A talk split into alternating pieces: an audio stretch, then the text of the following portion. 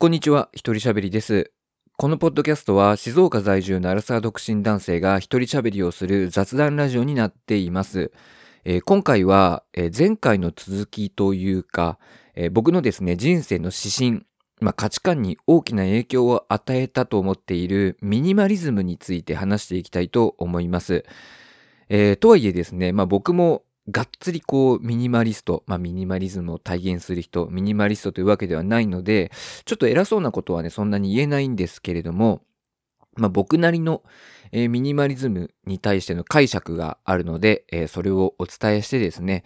まあ皆さんに、あ、いいんじゃないかなっていうふうに思っていただければなというふうに思います。で、まあどんなふうに話していこうかなっていうことを、まあこれ、かれこれ数日考えていたんですけれども、えーとりあえずですね、3つにポイントを絞って話していきたいと思います。えーまず、どういう考えを持って僕自身がミニマリズムというのを、えー生活に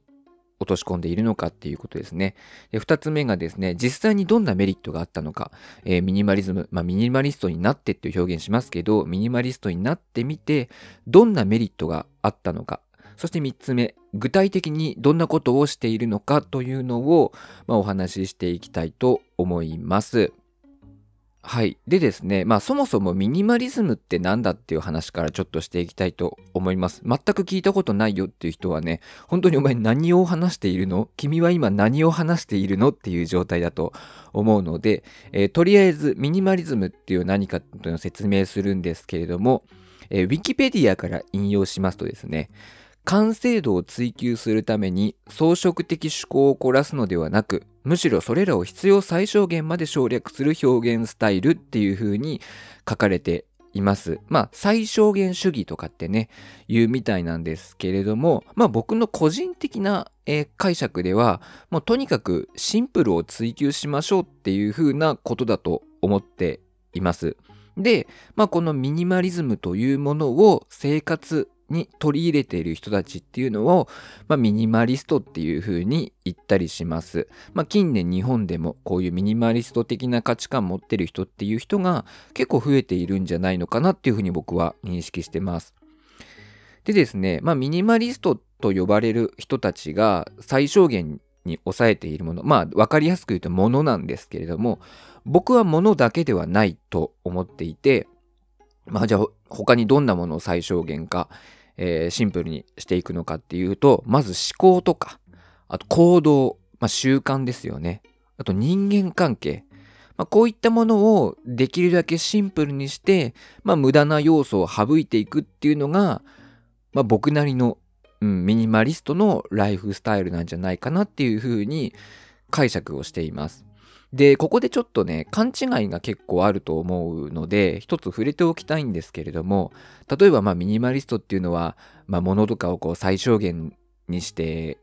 暮らしてるんだろうって、無駄なものはこう省いていくんだろうみたいなことを、えー解釈ね、している人たちが、例えば、うんゲームとか、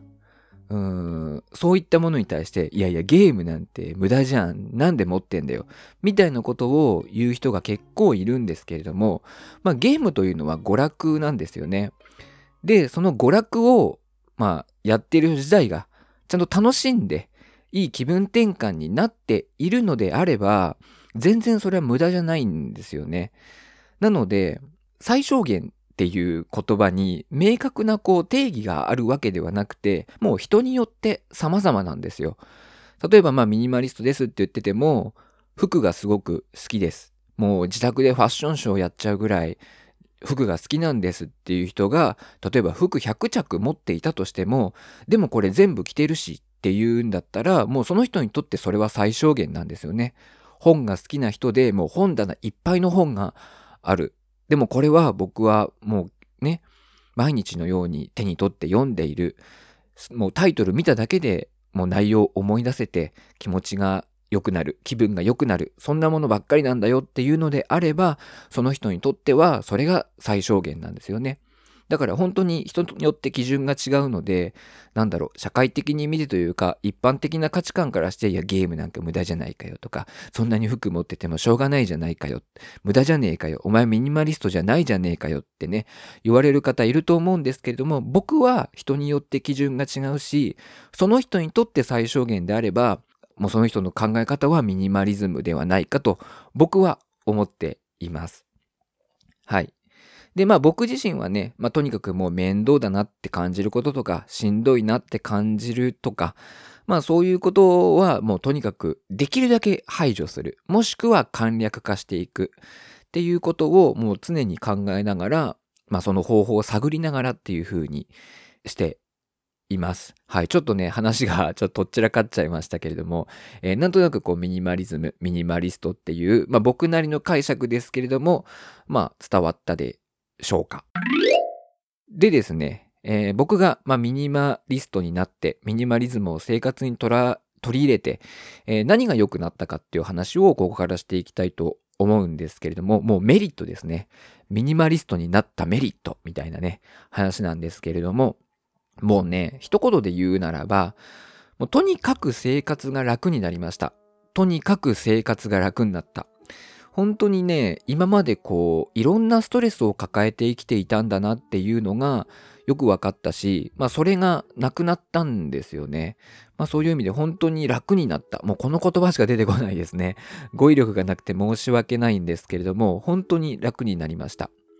まあ、まず、物を減らして良かったこと、ここから話していきたいと思うんですけれども、まずですね、部屋の掃除が楽になった。まあ、これは物が楽、ね、減れば当然部屋の中のものもなくなって、掃除が楽になるっていうのはね、本当にイメージがつくと思うんですけれども、まあ、床に物がないので、もう毎日のようにこうクイックルワイパーをかけることができるんですよね。まあ、僕、主に掃除クイックルワイパーでやってるんですけど、まさすがに毎日はやらないですけれども、もう週に2回は、ほんと最低でも週に2回はできるようになって、ほんと掃除を頻繁にするようになりました。実はもともとミニマリストになろうっていうか、物を減らそうって思った理由が、部屋の掃除をちゃんとやりたかったというか、頻繁にやって綺麗な状態を保ちたいな。でも掃除めんどくさいな。よし、物を減らそう。あ、これってミニマリストじゃね？みたいなところから始まってたりするんですよね。まあ、なので、掃除が楽になったっていうのは、もう僕はそれだけでもすごく満足しています。えー、で、二つ目、えー、服装選びが楽になった。これは、あの、前回お話をしました。もう、散々話したんで、ここでは特に触れないんですけれども、服装を買うとか服装を着る服を選ぶとかそういうのがすごく楽になりました。もしね、前回の投稿を聞いていないよっていう方はですね、まあ僕が、えー、白 T シャツと黒スキニーばっか着てるよとかってね、そういう話をしているので、よかったらちょっと聞いてみてください。えー、で、3つ目がですね、外出が楽になった。まあこれはですね、持ち物、要はも外に出るときに持っていくものを極力減らすようになったんですよね。で、このね、持っていくものが多くなると、どんなデメリットがあるかっていうと、まず重たい。あのね、思っているほど、思っているよりも人間ってこう荷物を持ってるだけでね、結構疲れるんですよね。肩が凝ったりとか、体のバランスが悪くなるからなのかわかんないんですけど、結構疲れるんですよ。だ荷物を減らして軽くするっていうのがまずすごくもう体にとって楽だなっていう風に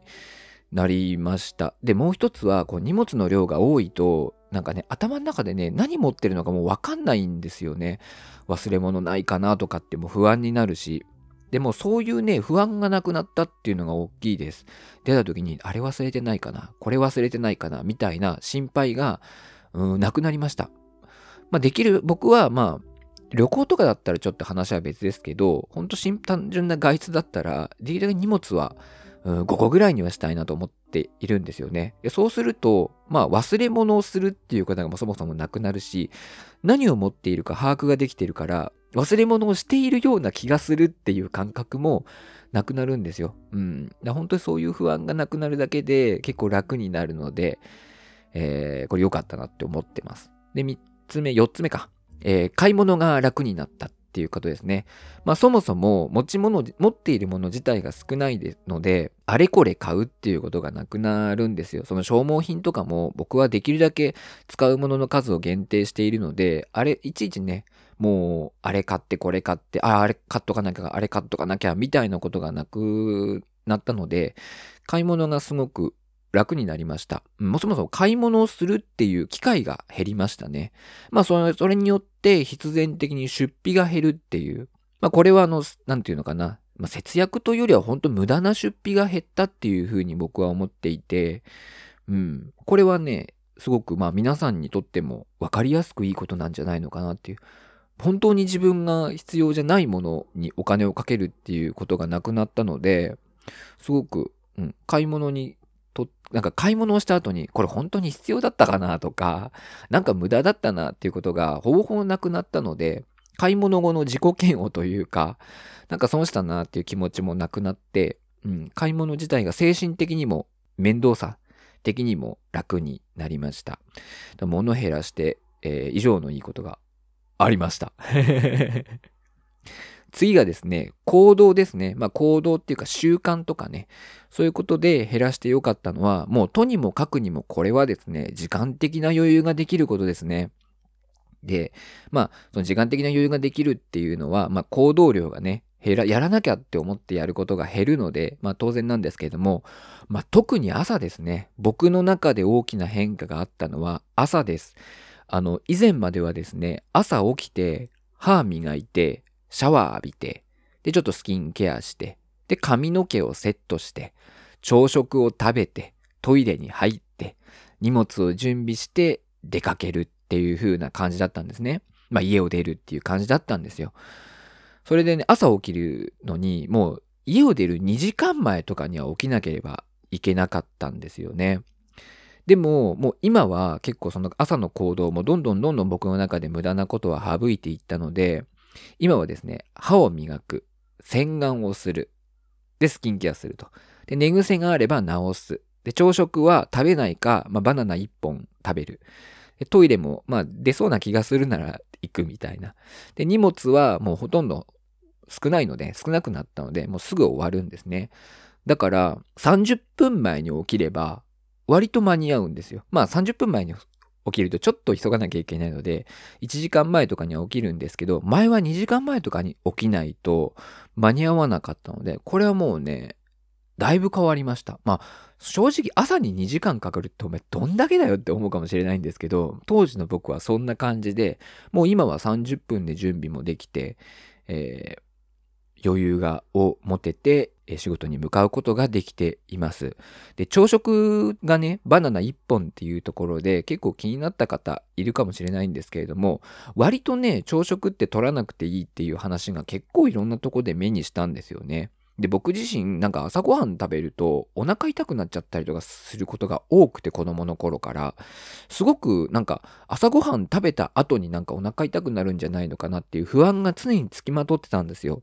でもなんか食べなきゃいけないみたいな。朝ごはん食べなかったら頭も回らないし、体もすぐ疲れちゃうよみたいなことを言うじゃないですか。でも、なんかそうでもないな。なんか食べない方が時間的にも余裕があるし、そのお腹痛くなるんじゃないかっていう不安もね、なくなるので、こっちの方が僕は合ってます。で、水をね、ちゃんと飲みますし、まあ一応バナナ1本食べたり食べなかったりなんですけど、まあ水はちゃんと取りますし、慣れてくればね、昼くらいまで全然そんなにお腹空いて力が出ないなんてこともないので、全然大丈夫ですね。うん、だから、まあ、朝時間なくてっていう人は、朝食を食べないような習慣にするっていうのは、一つありじゃないかなって思います。その代わり、お水をしっかりね、飲むとか、なんか別のことをする方がいいかなっていうふうに僕は思います。まあ、こんな感じで、行動を減らすと、本当にね、時間的な余裕ができていいですね。本当にいいです。はい。あとですね、まあ、やりたいことに集中できるっていうのもありますね。例えばまあ仕事から帰ってきて、なんかあれやんなきゃこれやんなきゃっていうのをがなくなってくると、なんか自分が、例えばちょっとゲームしたいなとか、ちょっと本読みたいな、YouTube 見たいなとかっていうのがあるときに、やっぱそれができるっていうのがいいですね。うん。で、その無駄なことって、例えば無駄に SNS を見ちゃって時間を消費しちゃうとかそういうこともあるんですよ。そういうのもどんどんどんどん省いていくと、本当によし、今これやりたいわ、これやろうって思ったことにパッてね、取り掛かれるので、すごく、うん、やりたいことができる。うん。行動ね、無駄な行動を減らしていくと、やりたいことができるなっていうふうに思います。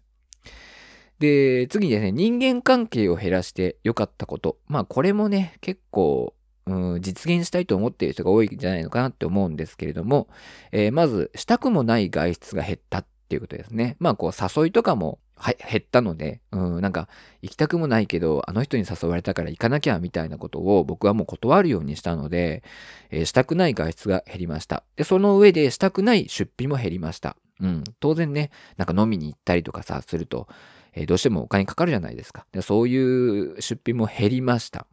あと変な気遣いが減る。まあこれもそうですね。先輩から誘われたからとか、なんか嫌われないようにしなきゃとかっていう変な気遣いがあの、減ったっていうのはすごく感じています。あとね、自己嫌悪感が減るっていうのがあって、まあそもそもこれはですね、僕のこの、僕自身人間関係の構築っていうのがあんま得意ではないんですよね。人と仲良くなっていくことがあまり得意ではないんですよ。で、それがうまくできないくて、なんかこう自己嫌悪に陥ってしまうっていうことも多かったんですけど、まあもう仲良くなれなくてもいいやっていう風な感じで思うようになってから、なんか自分を自己嫌悪するっていうことがなくなりましたね。まあ僕は仲良くなるのが下手くそだからっていう、なんか、うん、諦めって言っちゃえばそうなんですけど、まあそういう感じに思うことで、なんで自分は人と仲良くできないんだろうっていう自己嫌悪感が減ったのはすごく良かったなというふうに感じています。はい。まあ、トータルして、なんかいろんなことが楽になったよっていう話ですね。はい。で、次ですね。具体的にじゃあ僕がこのものを減らすとか、まあ、行動を減らすとか、えー、人間関係をね、減らす上でどんなことをしているのかっていうことをちょっと解説していきたいなと思います。まあ、本当に特別なことはね、何もしていないんですけれども、まあもしね、えー、やってみたいなという方の参考になればいいんですが、えー、まず物を減らすという点ですね。に関しては、まあ、断捨離ですね。これ聞いたことある方いると思うんですけれども、要は、え、無駄なものをよし、処分しようっていう風なことをして、もうね、何回も何回も繰り返してきました。で、今はですね、週に1、2回は、なんかこう、無駄なものが増えてないかなっていうのを、まあ、周りをね、見ながら自分の中で自問自答するっていうことを、えー、習慣づけています。で、特にですね、まあ職場でもそうだし、家のね、机とかデスクでもそうなんですけれども、結構ね、机の上って物が増えやすいんですよね。だから、まあ定期的に、まあ、片付けて、これはいらないなって思ったら捨てたりするようにしています。で、まあそもそもですね、物を増やさないっていうのがすごく大事で、えもらい物だとか、衝動買いとか、そういうのはしないようにしてます。もらい物でも、これいるとかって言われて、もう本当に自分がもう今すぐにでも買おうと思っていたのをいるって言われたら、あ、くださいってなるけど、基本的には、あ、僕は大丈夫ですみたいな感じで、えー、言うようにしてますし、まあね、断りにくかったら受け取って即捨てるみたいな、まあ、ちょっとひどい話ですけど、いうようなこともしています。ただですよ。ただ、あの、プレゼントに関しては受け取ります。はい。例えば、こう、プレゼントですって言って、えー、くださったものに関しては僕はいただいて 残しておきます。これは何でかっていうと、あの、大切なものだし、何々さんにもらったんだって言ってずっと残すように僕は、あの、しています。見るたびに嬉しくなるしね。でも、なんだろう。なんか、いらないからあげるみたいなのとか、そういうのはできるだけ受け取らないようにしています。あと、まあ、消耗品に関してはできるだけ同じものを買うっていうことですね。これは、ま買い物を楽にするためです。あの、まあ、あっちの方がいいかな、こっちの方がいいかな、あっち試してみようとかっていうのが、やっぱ面倒でだるいんですよね。だから消耗品に関しても、まあ、例えばスキンケアに使ってる乳液だとか、まあ、ティッシュだとかも、もう、あの、これ今気に入ってるなっていうので、できるだけもうそれだけにするみたいな感じにしています。あと、どこで買うかとかもね、決めるようにできるだけしています。なんか、あっちの方が10円安いからとかってさ、言ってわざわざ遠くのところまで行くのとかってめんどくさいじゃないですか。だからまあ買う場所と買うものを大体決めちゃってるっていう風にしてます。で、行動に関して。まあ、これも、ものと同じなんですけど、面倒だなって感じたことは、これ本当にやるべきかなっっていうことを考えて、できるだけやらないでもいいようにする方法はないかっていうことを考えるし、簡略化する方法を考えます。うん。だから面倒だなっていう感覚にすごくまあ敏感だって敏感な状態にしているってことですね。で、面倒だなって感じたことに対しては必ずやらなくてもいい方法はないかなって考えるようにしています。まあもちろん仕事とかだったら大体こうなくせないことが多いんですけれども、まあ私生活の中だったら意外とこれ意味ねえだろって思うことを、まあ今はねだいぶ減ってきているのでなかなか見つかんないですけど結構過去に関してはあったので、うん、あの自分の中で面倒だなっていう感覚をすごく大事にしてます。あと理由を説明できないことはやらない。それ何のためにやってるのって聞かれた時に、うーん、健康のためとか、楽しいからとか、そういうふうに理由を説明できないことは極力やらないようにしています。うん、とか、うん、やっても意味がないし、説明できないってことは自分の中でも説明できてないってことだから、なんか納得してやってないんですよね、やっぱね。でもなんとなくやってるっていうことが多いので、うん、そのなんとなくやってるっていうことをとにかくなくすように、もうこれはね、ほんと自問自答ですね。うん、自分の中でこれ本当にやるべきかなとか、本当に必要かなっていうことを、ものもそうですし、行動もそうですけど、何回も何回も自分に問いかけるっていうことは常に意識しています。で、人間関係に関してなんですけれども、まあ僕が、まあこれもやってることっていうかね、意識ですよね。えー、違和感を覚える相手とは関わらないっていうことを考えてます。あの、第一印象とか直感っていうのをすごい僕は大事にしているというか、当たってるものだって考えます。あの、第一印象でなんかこの人嫌だなとか、喋っててなんかこの人と話してると嫌な気すんだよなっていうことって結構あると思うんですよ。だそういう直感とかを大事にしてます。あの人間関係に関してはもう言葉で説明できない部分も結構あると思うんですよね。なんか好き、なんか嫌いとかって。で僕このなんか嫌いっていうのはもうすごく大事にしています。だからなんか嫌いだなって思う人とはできるだけ関わらないようにしますね。逆になんか好きっていう人は、うん、大事にするっていう感じにしています。あと、誘いですね。うん、今日飲み行こうよとか、どこどこ行こうよ一緒にとかっていう誘いは基本的に断るようにしています。もちろん、仲のいい方とか、自分がすごく好意を持っている方から誘われたら、ぜひぜひってね、あのー、なるんですけれども、なんて言うんだろうな。基本断るっていうようにしてるってことですね。基本的に、基本受け入れるっていう今まで姿勢だったんですよ。で、横なんか理由があると断るみたいな。感じにしていたんですけど、それを逆にしました。基本的には断る。でも、それいいなとか、ぜひぜひって思う場合は、誘いに乗るっていう。ここが逆なんですよね。多くの人が。基本的には誘われたら、なんかそれに誘いに乗らなきゃいけない。でも、何か理由がある時だけ断るみたいなスタンスの方多いと思うんですけど、もう僕は基本的には断る。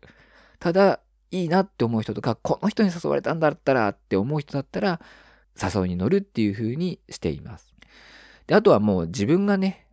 その人のことを好きかどうかっていうのは、えー、たびたび考えます。で、まあ、この人のこと好きだなって思ったら、まあ、その人との関係は大事にするように僕はしています。うん。だから、まあ、ここ、この全部一つにまとめて言うと、まあ、八方美人にならないっていうことですね。八方美人にならずに、本当に好きな人のことだけを大切にするっていうような考え方を徹底してます。で、その本当に好きな人だけを大切にするために、えー、第一印象とか直感を大事にしてるし、誘いは基本的に断るっていう姿勢をとっているっていう感じですね。まあなんかこう人間関係に関しては悩んでいる方も多いと思うので、僕のこの考え方が参考になれば嬉しいんですけれども。はい。で、まあ、あの、で、これ全体を通してですね、人間関係もそうだし、行動に対してもそうだし、物に対してもそうなんですけれども、結構他のミニマリストさんの話を聞いて、自分の生活にこう取り入れられることがないかなっていうインプットは結構頻繁にしています。あのそういうね、話を聞いて、私はこういうふうにしてますっていう話を聞いて、あ、確かにとかってね、あ、そうか、それ無駄だよなとか、あ、そういうふうにすれば楽になるんだなとかっていうことがすごくね、参考になるんですよね。いくら物を減らすだけ簡略化するシンプルにするっていう意識があっても意外とやり方がわからないっていうことが結構あるんですよ。だからまあこういう先輩のねミニマリストさんたちがやってきたこと取り組んできたことまあそういうのを発信している人たちのを見て、えー、そういうインプットをねどんどんしていくことで自分のまあ、生活をより良くしていこうっていうことはやるようにしています。もちろんね、なんかこういう風なのやってる人がいて、なるほどって思って試してみて、なんか自分はしっくりこないなっていうことも多々あるんですけれども、まあ試してみてよかったら続けていくって感じで、まあできるだけそのミニマリストさんの生活スタイルとかを、まあインプットするっていう作業は、うん、暇さえあればやってますね。まあ好きなんでしょうね。うん、この感じが。はい。まあ、なので、えー、こういうインプットっていうのは、うん、大事かなっていうふうに思っています。はい。で、ここまで話してきてですね、うーん、まあ何が言いたいんだっていうふうに思うかもしれないんですけれども、まあこれをね、聞いてね、あ、なんかミニマリズムいいんじゃないかとか、興味あるなっていうふうに感じてくれたらすごい僕としては嬉しいんですよね。で、自分がね、このミニマリズムっていうものをうん取り入れてみて一番感じていることっていうのをちょっと話したいと思うんですけれども、なんだろう、こう自分の中で芯というか価値観みたいなものを明確にして生きるっていうのがすごく大切だなっていうふうに感じるようになったんですよ。なんかこう何を大事にしているのかとか自分が何を重視しているのかっていうことを常にこう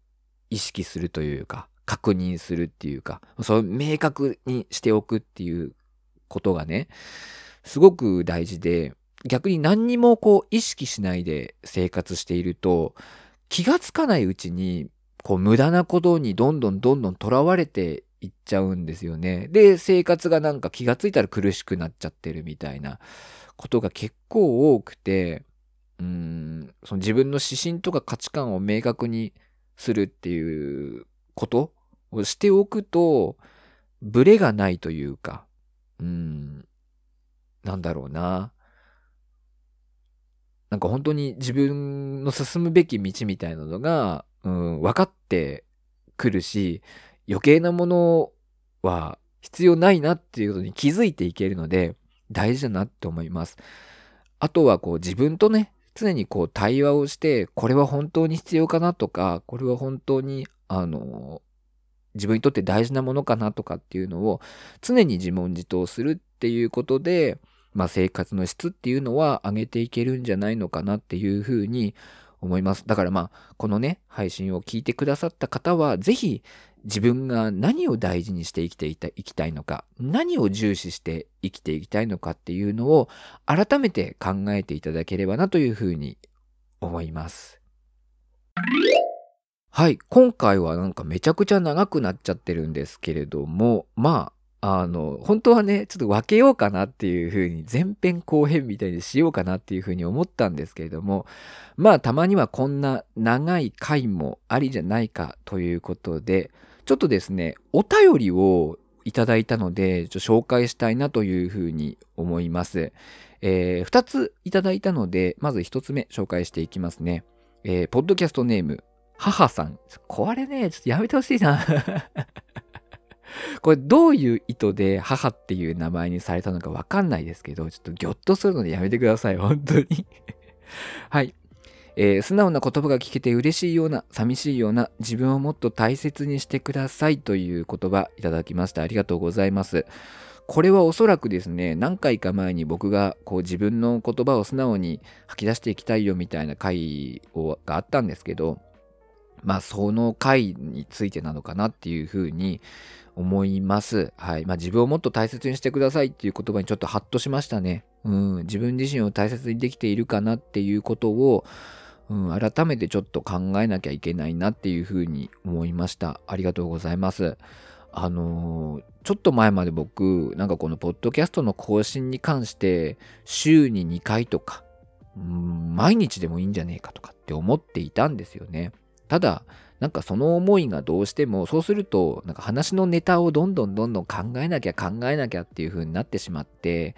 どんどんどんどん苦しくなってしまった自分がいたんですよ。で、今はちょっと週1にしようかなっていう風に考えていて、まあ、毎週金曜日に更新していこうかなっていう風に考えているんですけど、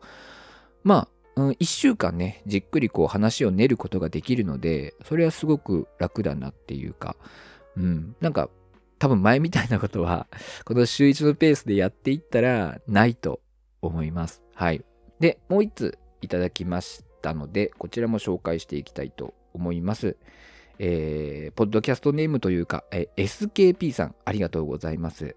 えー、アノさん、はじめまして、お便り書きます。私は27歳女性で、現在スイスに住んでおります。日本から約 9500km 離れたこのヨーロッパの土地で頑張って日々生活しております。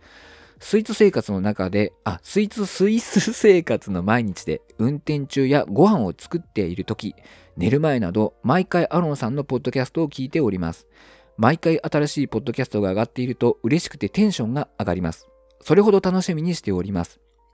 アロンさんの素直な意見や日々の生活の中で思ったことなど、なるほどと思わせていただくことが多く、聞いている時間は毎回有意義な時間です。かといって、ただ綺麗事を聞きたいわけではないので、いいことだけを言っているポッドキャストは興味がないです。